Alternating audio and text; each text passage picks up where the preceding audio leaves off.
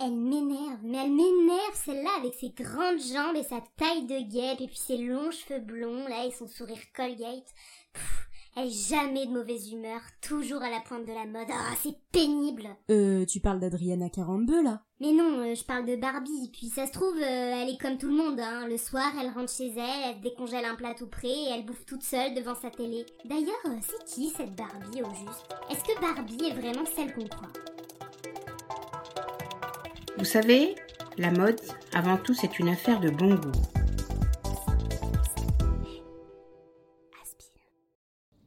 Barbie est une invention américaine. Bon, en fait pas exactement. Je m'explique. Au début des années 50, un journal allemand croquait sous forme de bande dessinée les aventures d'un personnage appelé Lily. Lily, c'est la femme considérée comme idéale. Elle est belle, elle est grande, elle est mince, elle a des longs cheveux blonds, c'est une véritable pin-up, elle a des gens qui n'en finissent pas, elle a la bouche pulpeuse, elle est sexy, Wow, wow, elle wow. Calme-toi quand même.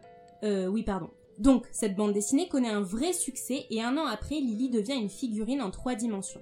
Donc Lily, euh, c'est le nouveau jouet à la mode. Non, à ce moment-là, Lily, elle a pas pour but de conquérir le marché du jouet. Au contraire, la poupée est un gadget promotionnel pour le quotidien qui publie les aventures de Lily. Par contre, en août 55, elle fait sa première apparition sur le marché du jouet et elle s'exportera dans les pays aux alentours. Non mais attends, moi j'en avais jamais entendu parler de cette Lily, alors qu'est-ce qu'elle est devenue après? Bon, après la carrière à succès de Lily va vite s'arrêter et tu te doutes à cause de qui? À cause de Barbie. Quelle fouteuse de merde celle-là, toujours à vouloir être sur le devant de la scène.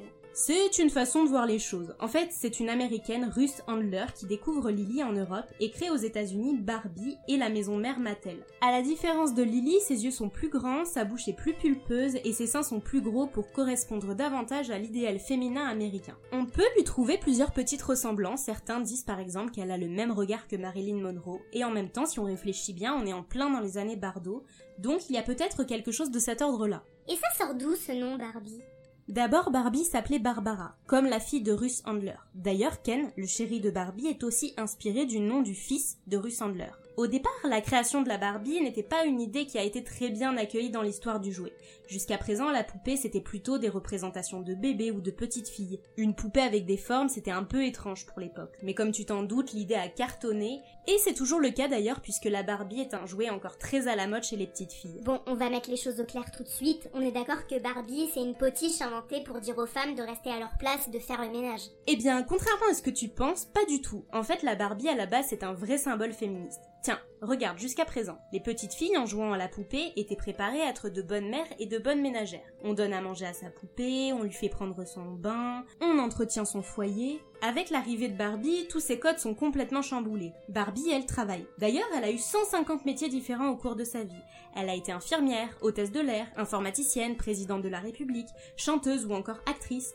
Elle conduit sa propre voiture et elle n'a pas besoin d'un homme et d'avoir des enfants pour exister. D'ailleurs, il existe un vrai scénario de la vie de Barbie qui raconte qu'effectivement Barbie sort avec Ken, mais qu'elle n'est pas mariée avec lui, qu'elle n'a pas d'enfant, et que quelques années plus tard, elle le larguera pour un beau surfeur australien. Ultra cliché, quoi. Oui, je comprends ce que tu veux dire, mais pour le début des années 60, c'est une véritable preuve de modernité. Il faut quand même se remettre dans le contexte de l'époque, et avec notre regard d'aujourd'hui et la société actuelle, je reconnais qu'il est difficile d'imaginer que ça pouvait être aussi avant-gardiste. D'ailleurs, beaucoup de petites filles à la création de Barbie, lorsqu'on leur demandait ce qu'elles voulaient faire plus tard, répondaient je veux être une Barbie. Au-delà du fait d'être un jouet, c'est surtout une possibilité pour les petites filles de l'époque de rêver à s'émanciper, à devenir quelqu'un et quelque chose de plus qu'une bonne mère ou qu'une bonne épouse. En plus de ça, Barbie a toujours été à la pointe de la mode. Elle est habillée par les plus grands couturiers, elle a une collection de vêtements démesurés, et surtout elle évolue au fil de la mode sans jamais prendre une ride. Attends, euh, mais me fais pas croire que tout est rose dans le monde de Barbie. Il y a bien un moment où son succès, il en a pris un coup quand même. Effectivement, en 2001, une rivale fait son apparition au rayon jouet. Il s'agit de la Bratz. Tu sais, ces poupées avec la tête un peu grosse et des lèvres bien charnues. Ah oui, c'est vrai, je m'en rappelle. Elles avaient un style un peu euh, Lolita Grunge. Exactement. Et bien cette poupée, lors de son apparition, symbolise les jeunes adolescentes avec un style affirmé.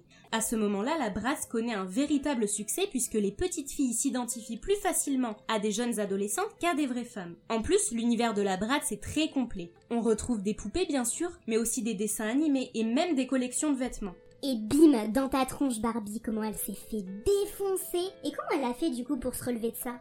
En fait, elle a dû innover, sortir de ses habitudes tout en gardant son identité. Déjà, la garde-robe de Barbie a pas mal changé, et Barbie s'est aussi mise à faire du hip-hop par exemple, ou à être une chanteuse de R&B, pour adopter une image plus cool, plus jeune. On retrouve de plus en plus de Barbie métis ou noires aussi. En 2015, Mattel crée le programme Barbie Chéro pour rendre hommage à des femmes inspirantes. On a donc une Barbie Elanda Rose, une Barbie footballeuse Alex Morgan ou encore une Barbie Frida Kahlo. Alors pourquoi est-ce qu'on a aujourd'hui l'idée que Barbie c'est une idiote qui est aux antipodes des idées féministes en fait, il y a plusieurs raisons qui peuvent justifier cette idée qu'on peut avoir de la Barbie. Premièrement, c'est une question d'image qu'elle renvoie. Je pense qu'on associe aujourd'hui l'image de la grande blonde écervelée à celle de Barbie. En plus de ça, aujourd'hui, on est dans une époque où la question du physique est très différente. La Barbie possède des mensurations irréelles, et même si elle existait, elle ne permettrait pas à une femme de tenir debout. J'en ai déjà parlé dans le podcast sur les poils, mais aujourd'hui on prône de plus en plus l'acceptation de soi.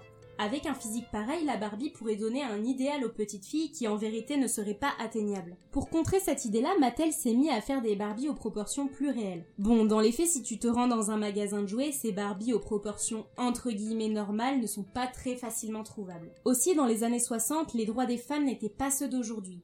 Bien qu'il reste encore beaucoup de choses à faire évoluer, la femme émancipée libre telle que l'incarnait Barbie est assez proche de la femme actuelle et c'est parce que nos sociétés ont évolué qu'on ne s'attarde plus qu'au physique plantureux de la Barbie. Enfin, je me demande s'il n'y a pas une histoire de sémantique dans tout ça. Soit Barbie peut être présidente, mais on ne parle jamais de ses convictions. Barbie peut être pompier, mais on ne dit jamais qu'elle peut sauver des vies.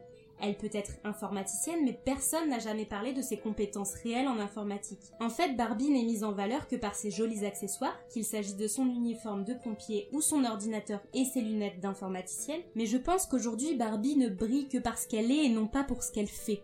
Bon après il y a quand même un énorme avantage dont t'as pas du tout parlé à être une Barbie. Ah bon euh, Lequel? Bah par exemple... Euh, ouais merci Anna, très drôle. Mais tu serais pas en train de te foutre de ma gueule un peu là par hasard? Non mais sérieux, t'as un problème. Hein. J'ai un problème, je sens bien que je t'aime. Oh, j'ai un problème, c'est que je t'aime.